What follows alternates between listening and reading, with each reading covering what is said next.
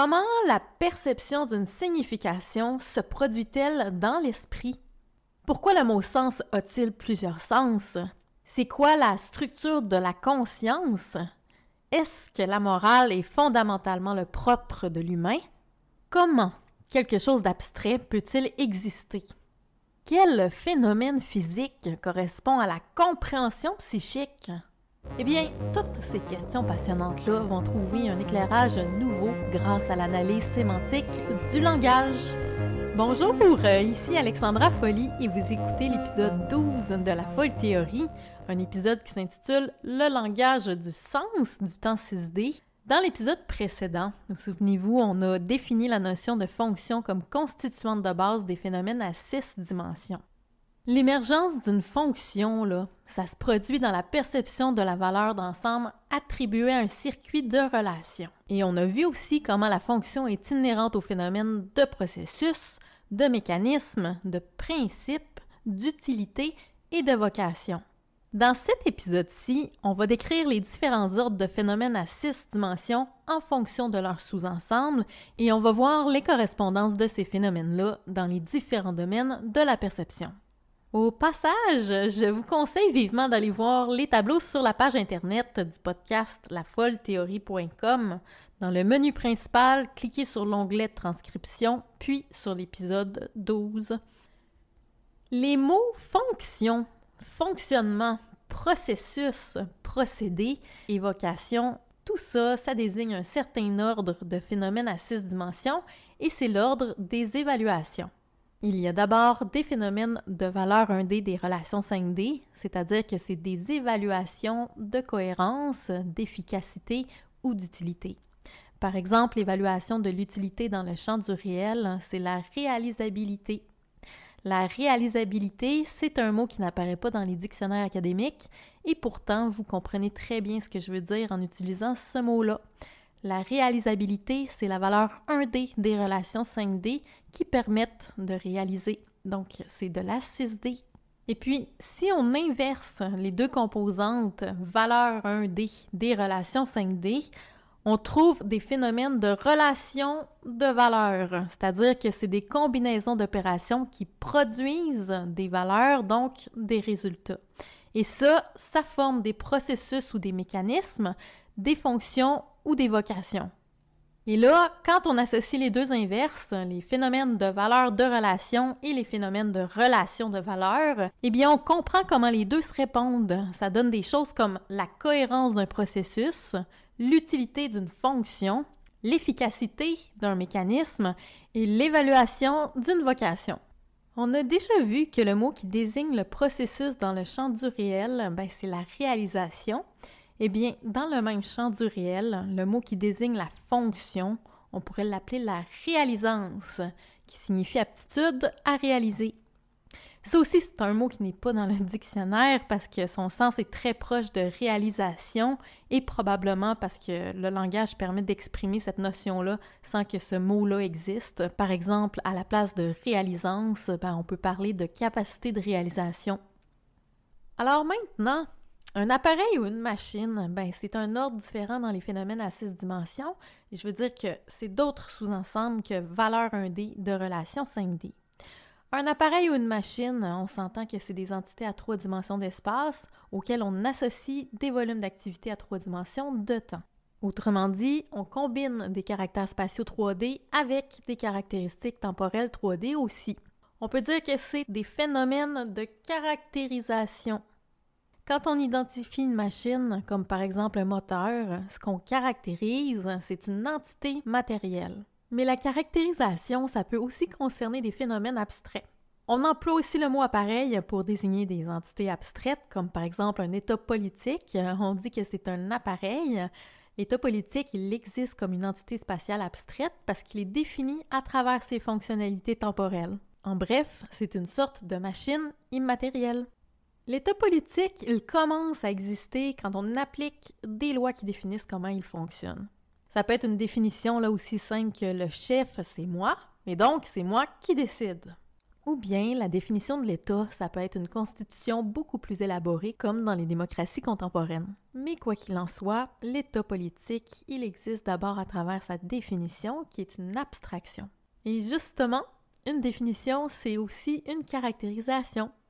Parce que c'est un phénomène qui articule les caractéristiques principales de quelque chose. Et c'est pareil pour une société, pour une identité, pour un esprit ou pour un design. Par exemple, un objet matériel manufacturé comme une voiture, ça a trois dimensions, mais son design, sa, sa fonction, l'esprit dans lequel il a été conçu, ça existe dans la perception en six dimensions. Autre exemple, un être humain. Un être humain, ben, il a un corps physique en 3D, mais dire que c'est un être humain, donc le définir, c'est lui associer une identité abstraite qui existe aussi dans la perception en six dimensions. Maintenant, si on considère un groupe d'individus, eh bien c'est pareil. Le groupe d'individus, il est en 3D, mais la société, en tant qu'unité formée par ces individus-là, ben, c'est un concept qui existe dans la perception en 6D. Toutes ces notions-là à six dimensions, on les considère d'abord à travers la perception de leur fonctionnement. Autrement dit, c'est leur représentation dans la perception qui fait qu'elles existent. Je répète ce mot-là, représentation. Souvenez-vous, je vous en ai parlé euh, dans le premier épisode quand j'ai introduit la folle théorie. Je vous ai parlé du langage de la pensée, qu'on appelle le mentalais. Ce langage-là de la pensée, il fonctionnerait selon une grammaire universelle et cette grammaire-là, elle serait ancrée en nous dans les structures de l'espace-temps même qu'on retrouve dans la représentation Là, on est arrivé au cœur de la perception parce que trois dimensions d'espace par trois dimensions de temps, c'est là que se produit la représentation. La représentation, c'est littéralement la présentation d'une présentation. Autrement dit, il y a deux niveaux de présentation. Le premier niveau, c'est la chose telle qu'elle se manifeste dans l'espace, qui fait que l'information nous parvient à travers nos sens, à travers la perception du caractère de la chose. Et ça, dans la perception, on a vu que ça se manifeste sous la forme de Kalia. Dans le deuxième niveau de la représentation, on compare les informations sensorielles avec ce qu'on sait déjà dans notre mémoire. Et ça, ça nous permet d'identifier la chose. C'est-à-dire que ces informations-là du premier niveau, on les associe avec d'autres informations qui concernent les fonctions et les caractéristiques. Par exemple, quand je regarde une voiture, je perçois un paquet d'informations visuelles. Ben, d'abord, je distingue des couleurs, puis j'identifie des amas de métal et de plastique. Enfin, ma mémoire me permet de reconnaître que c'est une voiture et de me la représenter en tant que voiture. Alors, je lui associe ses fonctions et ses caractéristiques et je peux anticiper ce qu'elle pourrait faire. L'aboutissement de la perception, c'est la représentation. Autrement dit, le réel, il nous est accessible uniquement en passant par la représentation à la toute fin du processus de perception. La représentation du réel, c'est notre réalité perceptive et donc c'est toujours une, interprétation.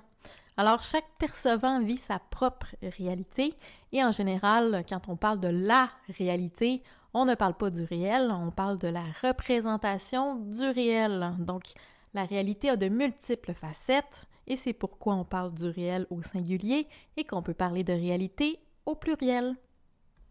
Là, on est en train d'étudier les phénomènes à six dimensions et au sein de la 6D, il y a différents ordres de phénomènes selon les sous-ensembles considérés. On vient de voir que la représentation, l'identité, la société, la définition, c'est la combinaison de caractéristiques temporelles avec des caractères spatiaux, et donc, dans ces phénomènes-là, il y a une approche attributive. Avant ça, on avait vu des phénomènes d'évaluation, c'est des valeurs de relations ou des relations de valeurs qui forment des utilités, des fonctions, des mécanismes, et donc là, il y a une approche quantitative.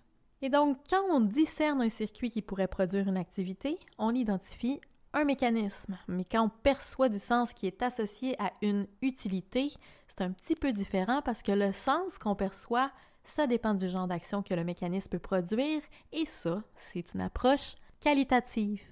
On a donc d'autres sortes de phénomènes à six dimensions, ça donne des sensations d'activité ou à l'inverse des activités de sensation. Alors, c'est dans la sensation de l'activité qu'apparaît la perception du sens 6D. Ça signifie que quand on perçoit le sens de quelque chose, il y a une composante qualitative 2D, c'est-à-dire un aspect vibratoire et émotionnel qui est associé à la perception d'activité 4D. Et c'est aussi cet aspect émotionnel-là qui produit la raison la raison, c'est-à-dire le motif pour lequel on fait quelque chose, le, motif ou la raison, c'est la vibration qui est impliquée dans l'activité. Autrement dit, c'est le sens qu'on donne à notre action. Alors le fait de savoir ça, ça nous permet de mieux comprendre trois choses. La première, c'est l'effet Eureka. Quand on saisit le sens de quelque chose, ça produit une émotion, une sorte d'illumination. La deuxième chose, c'est qu'on se souvient mieux des informations qui ont engendré une forte émotion. C'est parce que l'émotion, c'est un marqueur qui permet à la fois de mémoriser la connaissance et de trouver cette connaissance-là dans la mémoire. Et là, la troisième chose qu'on comprend mieux, c'est le triple sens du mot sens. En français au moins et dans d'autres langues, le mot sens désigne à la fois la signification, comme ben, le sens d'une phrase, et la direction, comme dans quel sens on va, et la sensation, comme le sens du toucher. Et ça, ça fait sens parce que percevoir du sens, justement, eh bien, c'est ressentir des activités. On vient de voir que la sensation des activités, ça induit la signification. Alors, quand on perçoit une signification, l'aspect qualitatif, est intrinsèque à l'activité qui produit le sens. Autrement dit, la qualité constitue l'essence même de la signification. Beaucoup d'essences, euh, E-S-S-E-N-C-E-S, là, beaucoup d'essences portent des noms qui se terminent en T, E accent comme par exemple euh, humanité, sensibilité, particularité, rivalité, souveraineté, fragilité, fertilité, activité, intégrité, véracité, pour donner quelques exemples. Maintenant, si on inverse sensation des activités, ça devient activité de sensation. Et qu'est-ce que c'est que qu'est-ce que c'est donc l'activité de, de, sensation? Eh bien, quand on raconte une histoire qui est une succession d'actions, l'ensemble du récit provoque des émotions et l'ensemble de ces émotions-là, ça forme la morale de l'histoire.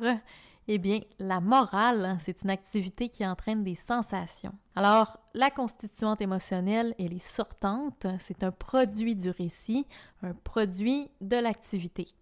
La morale, ça mène à établir des règles et des principes. C'est pour ça qu'on raconte d'ailleurs des histoires aux enfants et aux adultes aussi, pour qu'ils ressentent une morale et qu'ils se comportent selon certains principes. Alors, la morale, les règles, les lois et les principes, c'est aussi des activités qui ont certaines qualités. Et c'est comme ça que se produit la perception de ce qui est juste ou injuste.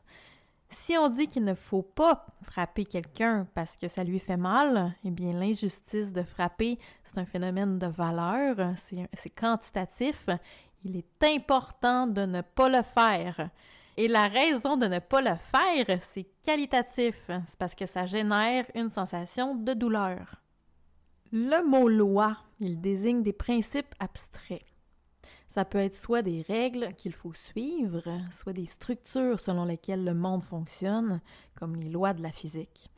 Les lois, c'est des concepts, et les concepts, ce sont des activités avec des qualités qui peuvent être totalement abstraites. Dans le champ du réel, un exemple de concept, c'est le réalisme. Le principe de réalisme, c'est une activité qui produit la sensation de réel. Beaucoup, beaucoup de concepts portent des noms avec la terminaison comme structuralisme, impressionnisme, positivisme, idéalisme, humanisme, existentialisme, capitalisme, marxisme, pacifisme, christianisme, satanisme et bien sûr égoïsme. Il y a des concepts philosophiques qui sont des activités purement mentales, comme le concept de transcendance. Grossièrement, euh, la transcendance, ben, c'est l'idée d'aller au-delà de soi-même, de se dépasser pour se réaliser ou s'accomplir, donc c'est clairement conceptuel. Dans un concept, le cheminement de la pensée, c'est une succession d'activités mentales qui produit une vibration, c'est-à-dire une sensation qualitative. On a vu que la sensation des activités, c'est la signification et aussi que c'est une implication puisque la sensation est impliquée dans les activités. Eh bien, l'inverse, donc les activités de sensation, ça donne une explication. Une explication, c'est le déroulement de l'activité qui produit la sensation. Une histoire qui mène à une morale, eh bien, c'est une forme d'explication finalement. Et là aussi, quand on associe les deux inverses, les phénomènes de qualité d'activité et les phénomènes d'activité de qualité, eh bien, on comprend comment les deux se répondent. Ça donne des choses comme le sens d'une histoire, la signification d'un concept, la raison d'une règle ou l'explication d'une essence. Percevoir la signification d'une chose, ben, c'est comprendre la chose. Et étymologiquement, comprendre, ça signifie prendre avec, c'est-à-dire se saisir de quelque chose et l'associer à soi. Donc, c'est intégrer la chose. D'ailleurs, euh, en mathématiques, comprendre, ben, ça signifie inclure à l'intérieur, comme quand un petit cercle est compris dans un grand cercle. Comprendre mentalement, c'est une vibration, c'est une résonance qui se produit à l'intérieur. Quand on comprend quelque chose, on fait un avec la chose qui est comprise. On en a conscience. Alors, est-ce que vous avez compris ce que ça signifie? Ça signifie que la conscience, c'est une structure psychique à six dimensions et la compréhension aussi. Alors, à travers l'analyse sémantique, on a fait un petit tour des différentes sortes de phénomènes à six dimensions. Je vous en rappelle les essentiels. Fonction, utilité, mécanisme, représentation, signification, raison, concept, morale, principe, règle, compréhension, conscience, identité et définition. Le moins qu'on puisse dire, c'est qu'on est loin des phénomènes concrets, n'est-ce pas? On est en plein dans un univers abstrait, un monde construit autour de la notion d'opération, c'est-à-dire l'aspect temporel du monde de l'information.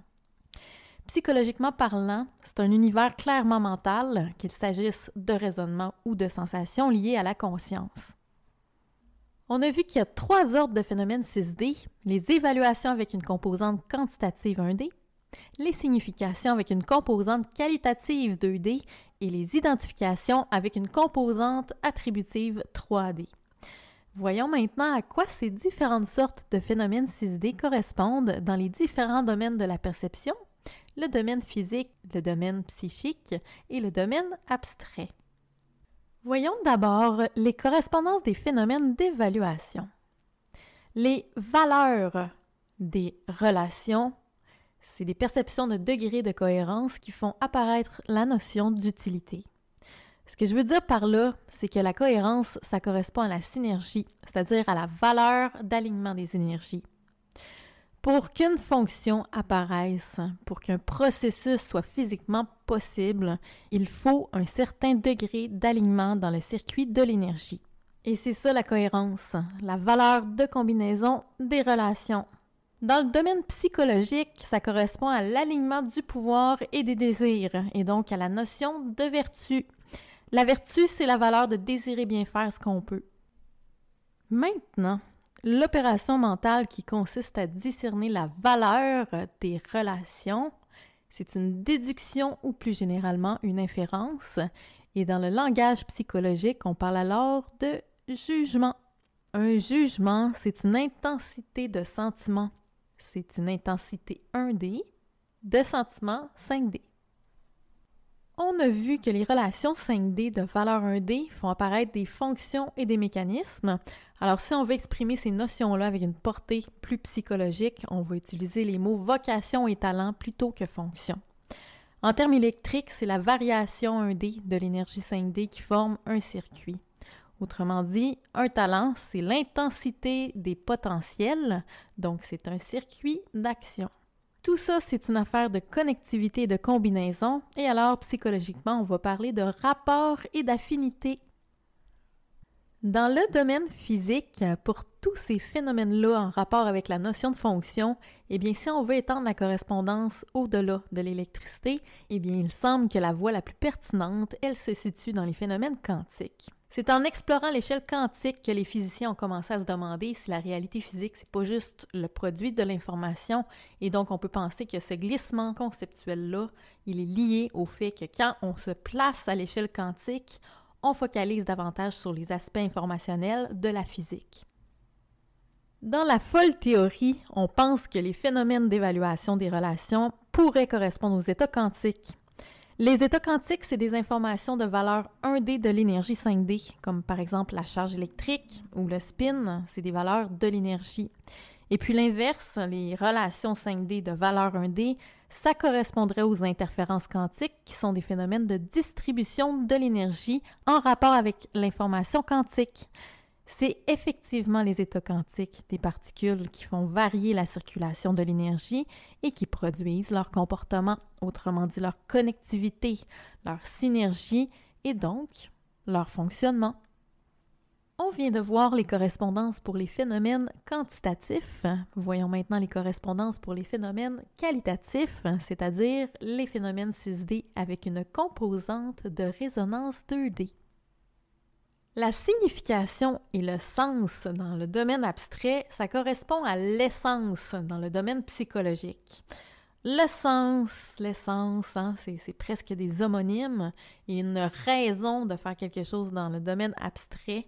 Donc, le sens d'une action, ça correspond à un motif, donc à une motivation dans le domaine psychologique. On a déjà vu que l'explication, les codes, les concepts, les lois, ça s'exprime en termes de morale et de règles dans le domaine psychologique. Et je rappelle que la compréhension et l'intégration, qui sont des mots plutôt abstraits, eh bien, ils correspondent à la conscience dans un sens plus psychologique. Selon la folle théorie, dans le domaine physique, tous ces phénomènes de résonance-là, ils auraient à voir avec l'intrication quantique. Le mot intrication signifie que plusieurs choses distinctes sont liées les unes aux autres de telle façon qu'on ne peut plus les considérer séparément. En physique quantique, lorsque plusieurs particules sont intriquées ou en d'autres mots enchevêtrées, elles se comportent effectivement solidairement, elles forment un tout qui transcende leur somme.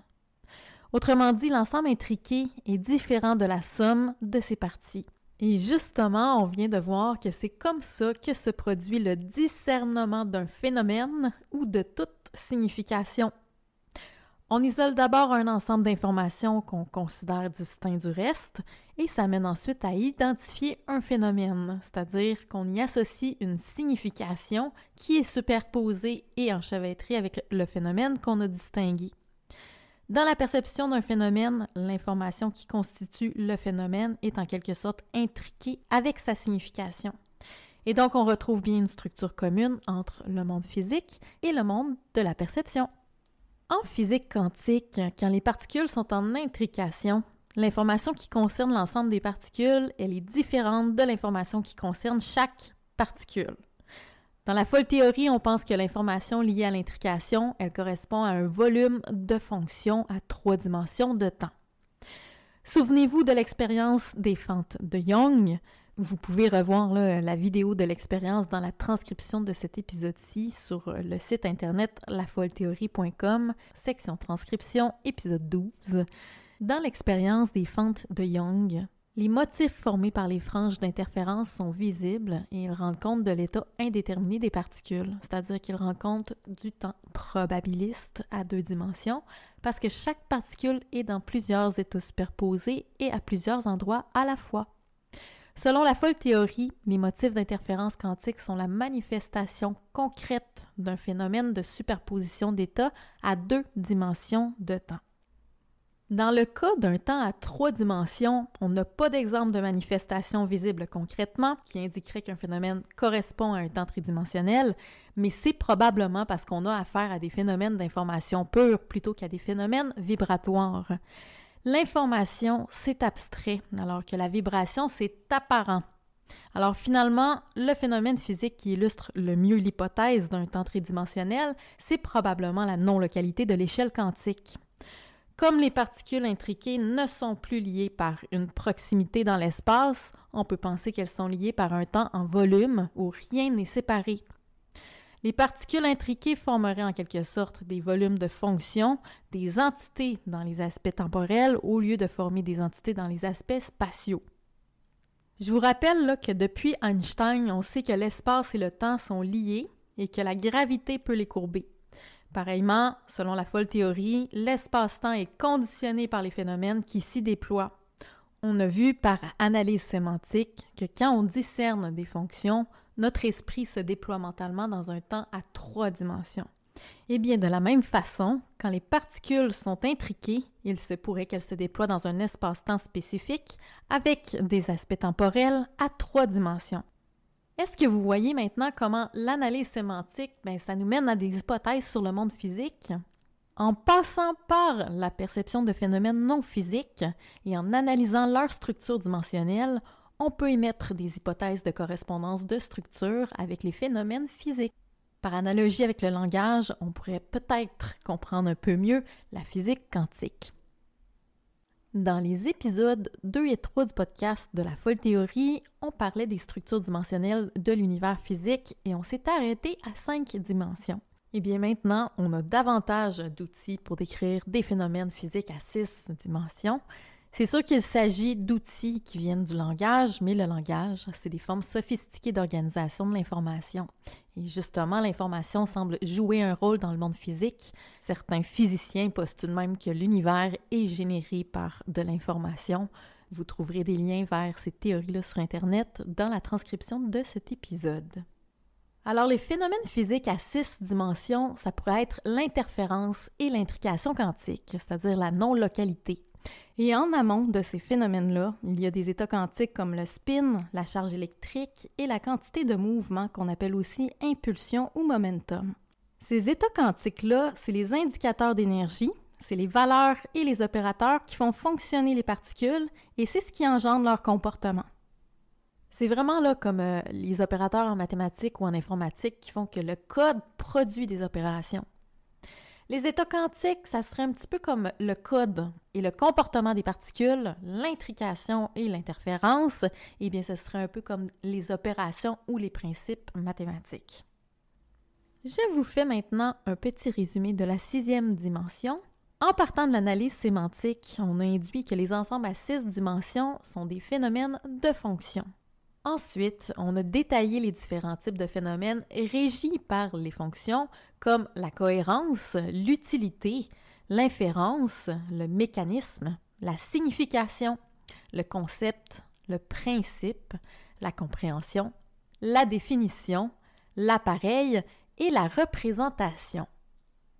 Ensuite, on a transposé ces phénomènes-là dans le domaine psychologique, ce qui nous donne la volonté, la vertu, le jugement, la vocation, la raison, la morale, les règles et les lois, la conscience, l'identité, l'esprit et les sociétés.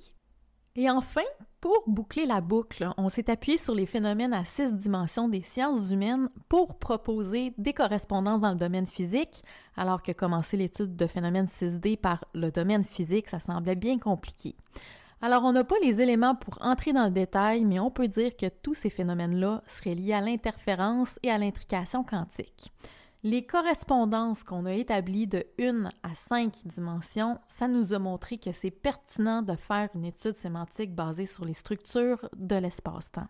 Et finalement, l'étude du langage nous permet de penser que quand on la considère depuis la perception humaine, ben, la réalité physique n'aurait pas seulement 4 dimensions, mais probablement 6. L'étude du langage nous montre aussi qu'on discerne très bien des phénomènes à six dimensions et elle nous permet de nous faire une idée de ce que seraient les phénomènes physiques à six dimensions.